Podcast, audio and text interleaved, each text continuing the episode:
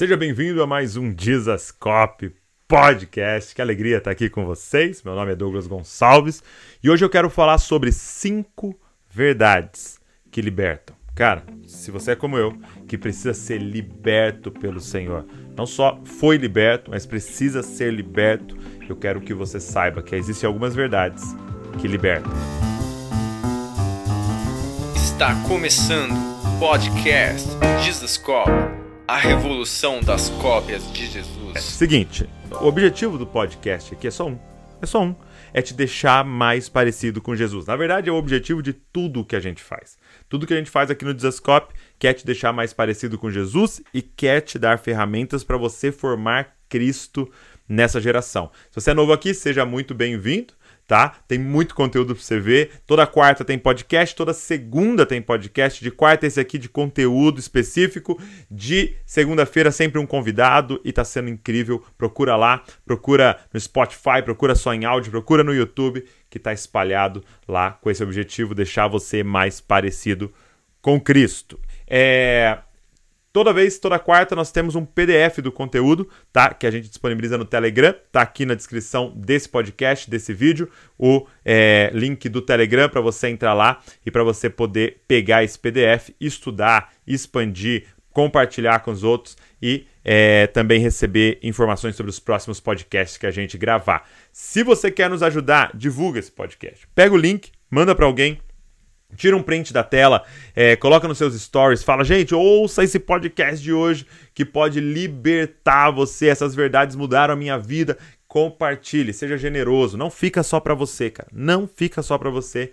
Manda para alguém para que mais pessoas sejam abençoadas. Um dia alguém compartilhou algo com você que mudou completamente sua vida. Chegou a sua vez de fazer isso. Claro, se inscreve aqui para você ficar por dentro de tudo, receber todos os vídeos que a gente postar. Eu tenho certeza, cara, que você vai sair mais parecido com Cristo. Mas vamos embora, vamos lá. Vamos para o conteúdo de hoje. Cinco verdades que libertam. A Bíblia diz que você vai conhecer a verdade e a verdade vai te libertar. Sim, a verdade tem esse poder libertador. E, se você for olhar o contrário, a mentira tem esse poder de escravizar. A ignorância na Bíblia é comparada às trevas, aonde você não sabe para onde ir, não sabe na direção em que você está andando, você bate nas coisas, você bate a canela nas coisas por causa das trevas, da ignorância. Mas a verdade é como se a luz fosse acesa e aí de repente você começa a enxergar as coisas. Por isso que Jesus é o sol da justiça, porque ele vem e ele ilumina todas as coisas, porque ele é a verdade. E eu quero falar cinco verdades que libertam. Cara, você quer sair de prisões? Você quer ser livre? Então presta muita atenção nisso. Primeira verdade que libertou minha vida. Eu sou pior do que eu pensava. Como assim, Douglas? Peraí. Sim, essa verdade liberta. Você é pior do que você pensa.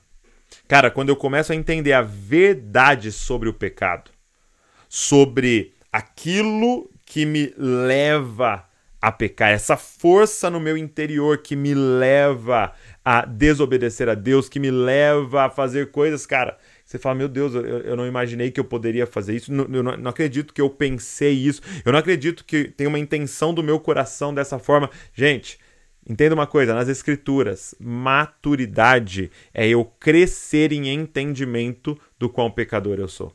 A gente fica olhando e fala, não, maduro é aquele que é cada vez mais santo, mais santo, mais santo, e num certo aspecto, sim, mas quando a gente olha para as escrituras, os homens maduros, eles tinham uma convicção. Eu sou pior do que eu pensava. Cara, isso nos tira de uma prisão Presta atenção nisso. Tem muita gente ouvindo aqui que está numa prisão de ter que sustentar uma imagem de como se fosse superior. Sabe, você tem que ficar usando máscara, você tem que ficar usando fantasia, você tem que ser o hipócrita o tempo inteiro, porque você tem que sustentar uma imagem de, cara, não, não, eu não erro tanto assim, não, não, eu não sou assim. E aí você vê essa hipocrisia rolando para todo lado. Você quer ser liberto disso? Você é pior do que você imagina. Gente, o John Piper, o, o, perdão, Paul Washer, no seu livro Verdadeiro Evangelho, ele coloca assim: Eu não sei o quão pecador eu sou assim como um peixe não sabe o quão molhado está. É tanto. É, é, o peixe está tão envolvido na água, ele nasceu na água, que ele não tem nem noção que ele está molhado. Assim é a nossa vida no pecado. É, é a gente está tão envolvido, a gente está tão. Ele está dentro de nós que muitas vezes a gente não nem sabe. A Bíblia fala sobre você sacrificar Levíticos para pecados que você não tem nem consciência. Por quê? Porque você peca e nem vê. Muitas vezes de tão automático que está.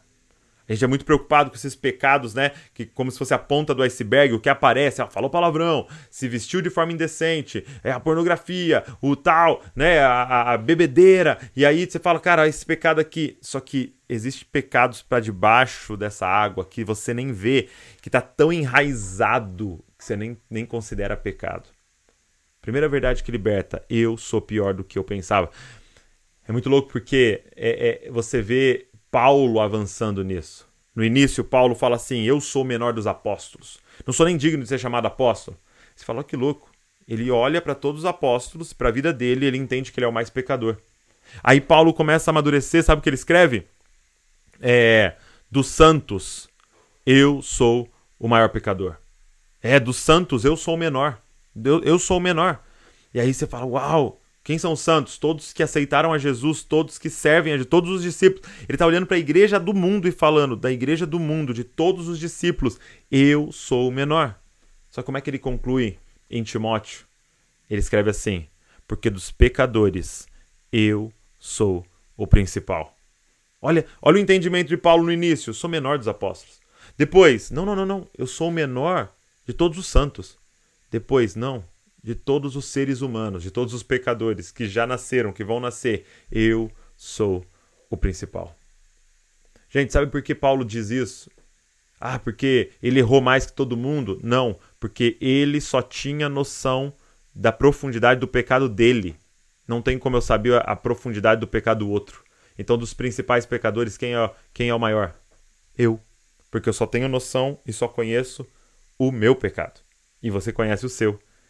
Então, essa verdade ela liberta, cara. Eu sou pior do que eu pensava, cara. Agora, eu quero te passar a segunda verdade. A segunda verdade que liberta. Eu sou mais amado do que eu imaginava. Muito louco, porque a primeira verdade do evangelho me coloca na lona. Eu sou pior do que eu pensava. Eu faço pe... tem pecados que eu nem, nem não tenho nem noção de que eu tô pecando de tão envolvido no pecado. Mas aí de repente a segunda verdade me coloca no céu eu sou mais amado por Deus do que eu possa imaginar. Gente, a, a caminhada com Cristo, a caminhada no Evangelho é uma caminhada de descobrir, de entender, de ser revelado quão amado nós somos. Eu gosto muito do que o Mike Bickle diz: o dia que eu entender totalmente, em plenitude, o quão amado eu sou, eu me torno perfeito. Porque todas as minhas falhas, todos os meus pecados derivam de uma dúvida de se Deus me ama de verdade. Uau! Cara, essa verdade liberta. Por quê? Porque nós somos escravos da aceitação dos outros. Cara, nós somos escravos é, da opinião dos outros. Nós somos escravos de ter que, de novo, manter aquela imagem para ser amado, ser aceito tal. De repente, eu descubro que eu sou amado. E muito mais amado do que eu poderia imaginar. Porque é muito doido. Quanto maior eu creio na primeira verdade, que eu sou pior do que eu imaginava, mais eu creio na segunda verdade, eu sou mais amado do que eu imaginava. Por quê? Porque quanto pior eu sou, mais necessário é amor para me aceitar. Então, quando eu entendo o quão pecador eu sou, eu começo a entender o quão amado eu sou, quanta graça, quão escandalosa é a graça de Deus em me aceitar. Cara, Jesus vai dizer assim em João capítulo de número 17, na oração sacerdotal. Assim como o Pai me ama, eu amo vocês. Uau! Presta atenção. Ele está dizendo, assim como o Pai me ama, eu amo vocês. Peraí, olha, olha o, o, a intensidade do amor dele por nós é na mesma intensidade que o Pai ama o Filho na Trindade. Ele está dizendo, permanece no meu amor. Você está entendendo o quanto eu amo vocês, o quão amado vocês são por mim. Cara, o trabalho do diabo contra o cristão é fazer você duvidar do amor de Deus por você. O maior desafio do cristianismo não é amar Deus acima de todas as coisas, é entender quão amado você é por Deus, porque amar a Deus acima de todas as coisas é uma resposta a essa verdade que liberta. Eu sou mais amado do que eu imaginava. Terceira verdade. Presta atenção. Terceira verdade. Primeiro, eu sou pior que eu pensava. Segundo, eu sou mais amado do que eu imaginava. Mas terceiro, cara, eu fui adotado como filho. Ah! Porque não é simplesmente, olha, eu amo você, está perdoado, tá? A dívida foi rasgada, está pago. Legal, isso é muito bom, né? Não está mais endividado. Então, lembra aquela parábola, né? O cara chega diante do rei devendo muito, o rei se move em compaixão e fala: Você está perdoado, meu filho. Mas aquilo é parte do evangelho, porque o evangelho continua. Aquele rei, sabe o que ele fez? Adotou aquele aquele cara que devia como filho. E além agora de perdoados pecados, você é coerdeiro com o primogênito dele. Irmão, o que, que é isso? Calma aí, eu era seu inimigo, eu te desonrava, eu vivia como se você não existisse, você me perdoa, já é escandaloso, e agora você me adota como filho, eu posso te chamar de pai, e eu sou herdeiro de tudo que é seu? Sim. Tem alguma notícia melhor do que essa? Fala para mim.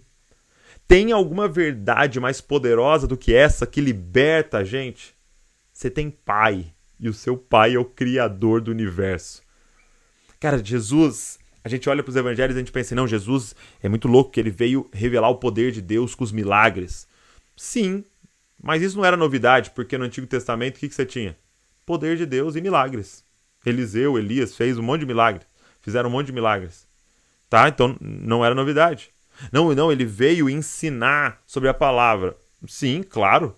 Mas você olha, a palavra estava lá e dava para as pessoas lerem tal, apesar né, de ele revelar de uma profundidade. Mas deixa eu te falar uma coisa que ele veio revelar e que não tinha antes. Que não, não havia no Antigo Testamento. Ele veio revelar um tal de Pai. Ah, Todas as vezes que Jesus vai orar, ele chama Deus de Pai. Pai. Pai. Quando ele pega os cinco pães e os peixes, Pai. Quando ele quando ele está diante de Lázaro para orar para ele ressuscitar, Pai. Ele fala Pai, Pai. Quando os discípulos perguntam como é que a gente ora, o que, que ele fala? Diga assim, ó, Pai, Pai nosso. Ah, não, mas eu não falo Senhor. Sim, no meio você vai falar Senhor. Ele não é juiz? É, é, é juiz. Não é o Senhor dos Exércitos? Sim, sim, é o nosso general.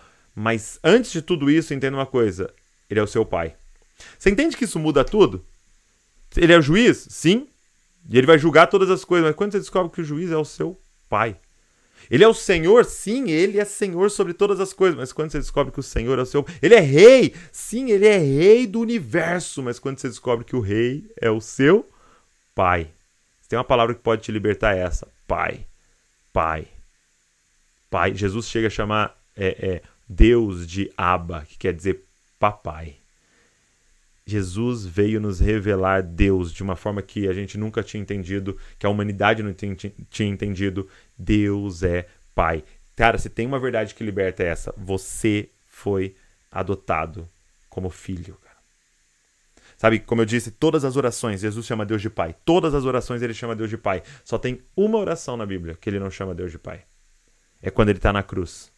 Em Marcos, capítulo número 15, ele está na cruz e ele grita assim: Deus meu, Deus meu, por que me desamparaste? Ele, pela primeira vez, ele não fala pai, ele fala Deus meu, Deus meu. Por quê? Porque naquele momento ele estava órfão, porque o pai estava adotando eu e você naquela hora ele aceitou estar separado do Pai naquele momento. Ele aceitou gritar: Deus meu, Deus meu, para a gente poder hoje clamar: Pai nosso, Pai Nosso. Ele se fez órfão no nosso lugar para a gente ser adotado pelo Pai. Cara, essa verdade liberta. Você foi adotado como filho. Quarta verdade que liberta. Isso aqui é muito poderoso, gente. Quarto, Deus não precisa de nós. Cara, se tem uma parada que liberta é essa. Deus não precisa de nós. Mas por que, Douglas? Eu fiquei depressivo aqui, né, com essa, com essa verdade. Calma, calma, calma. Deixa eu falar uma coisa, Deus não precisa de você, é, ele nunca precisou de você. Antes de você existir, de, da humanidade existir, do mundo existir, sabe quem já existia? Deus na Trindade, perfeito, completamente satisfeito nele, ele não tem falta de nada e nunca teve falta de nada. Ser suficiente, a glória dele, ele mesmo já é suficiente para ele e sempre foi durante toda a eternidade. Essa, esse é um atributo de Deus imutável. Ele é autossuficiente. Ele é autossuficiente, ele não precisa de nada. Você fala, nossa, Douglas, mas ele não precisa de mim? Ele não precisa do meu louvor, da minha adoração, do meu de, de eu estar vivo? Não, ele não precisa de nada. E, e, e por que isso é uma verdade que liberta? Porque significa que se ele não precisa de mim, ele criou por, ele me criou porque ele quis. Olha que louco isso. Deus não precisa de você.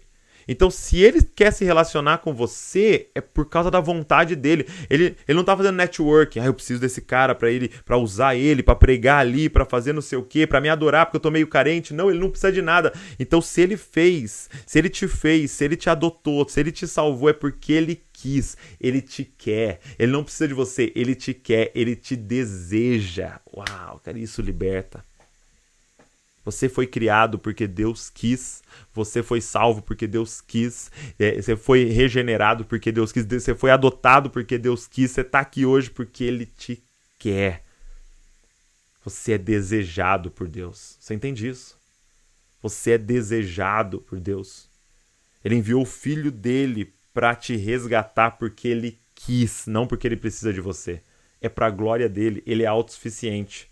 E ele está te convidando para fazer parte de um relacionamento com ele e ainda participar da história dele e da história da redenção de todas as coisas, cara. Isso é demais. Isso liberta, cara. E por último, quinta verdade que eu quero te falar. Isso que é muito poderoso e liberta. O fim já está determinado.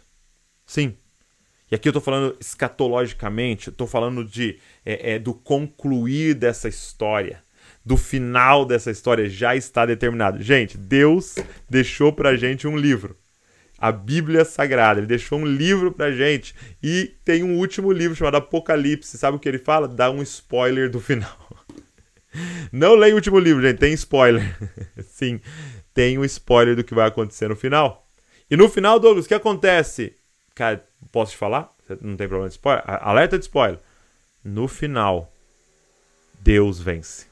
No final, o reino de Deus vence. No final, ele pisa na cabeça da serpente, ela é esmagada, a, o velho dragão é, é, é vencido, é, é, a Babilônia é vencida, o mal é vencido e ele vence. E o Pai vem reinar por toda eternidade com os homens. É finalmente o Emanuel, Deus conosco, Deus vivendo no nosso meio. Ei, presta atenção nisso, você está sendo convidado para participar de um grupo, para participar de um time, para participar de um exército que você já sabe que vai ganhar. Será que é isso que Paulo quis dizer quando ele olha para você e fala: Você é mais do que vencedor? O que, que é mais do que vencedor? É quando você entra numa batalha já ganha. é quando você entra num time já campeão. Cara, o fim já tá pronto. Nós vamos vencer. Cara, nós vamos vencer. O reino de Deus vence. Então o convite do evangelho é vem fazer parte de um grupo que já venceu, cara. Isso é muito louco. Eu lembro que há anos atrás, alguns anos atrás, meu time, time que eu torço, né, meu time do coração, ele foi pra final no Mundial. Lembra? Sabe aquele jogo lá no Japão? Aí ele foi jogar lá no Japão, né? A final do Mundial. Aí é, eu, não, eu, eu, eu não lembro, certo? Porque faz muitos anos. É, qual é, é, o que tinha acontecido no dia que eu não pude assistir. E para um brasileiro, homem, torcedor, é, é, terrível. Não pude assistir, né? E aí eu fiquei assim: não, não, eu, eu, vou ver a reprise, eu não quero saber o que aconteceu, ninguém me fala, porque eu quero assistir a reprise e eu quero a emoção. Só que, claro, meu time foi campeão, um time brasileiro, e só se falava nisso, e claro que eu fiquei sabendo que o meu time tinha ganhado de 1 a 0. E aí eu fui mesmo assim assistir a reprise como um bom homem brasileiro torcedor. As mulheres às vezes não entendem. Como é que você assiste reprise de jogo que você já sabe o final? Mas eu fui assistir a reprise. E aí eu comecei a assistir, é, sabendo que ele tinha ganhado de 1 a 0 E aí meu time foi lá e fez 1 a 0 Falei, Claro, né? Eu já sabia, né? Só que de repente, o outro time fez um gol. Aí eu fiquei assim, meu Deus, como assim? O outro time fez um gol. É, é, acabou 1 a 0 Fiquei preocupado? Não, foi anulado. Só que aí o outro time fez de novo um gol. Fiquei preocupado? Não. Eu sabia o final. Foi 1 a 0 Foi anulado. E o outro time fez um terceiro gol. Fiquei preocupado? Não. Eu sabia o final. Foi 1 a 0 Foi anulado de novo. Cara, entenda uma coisa. Deus está te chamando para participar de uma guerra, para participar de uma vida que você já sabe o final. Aí o diabo vem e parece que ele está fazendo um gol. Aí você vê as notícias e fala: Meu Deus, o mal tá vencendo. Não, cara, nós já sabemos o final. No final, o nosso time vence, o nosso exército vence, esse reino vence. Então fica tranquilo, é só aparência de avanço. Cara, as portas do inferno não vão prevalecer contra a igreja. Se tem uma verdade que liberta, você saber, Deus está no controle e já está tudo vencido, cara. É só a gente terminar essa carreira guardar a fé. É só a gente combater o bom combate, porque Ele está conosco. Cara. Eu espero que essas cinco verdades cara, façam parte do seu interior, serão verdades na sua vida e que você seja completamente liberto por essa verdade. É, se isso te abençoou, se fez sentido para você, se mexeu com você, eu vou pedir uma coisa para você: compartilha. Pega o link, já manda para todo mundo, já coloca nos seus stories, já faz, dá um jeito para chegar no maior número possível de pessoas para que mais pessoas sejam libertas pela verdade. Nosso objetivo aqui é só um, cara, é que você se pareça cada dia mais com Jesus. Por isso, copie Jesus, copie Jesus e copie Jesus. Valeu.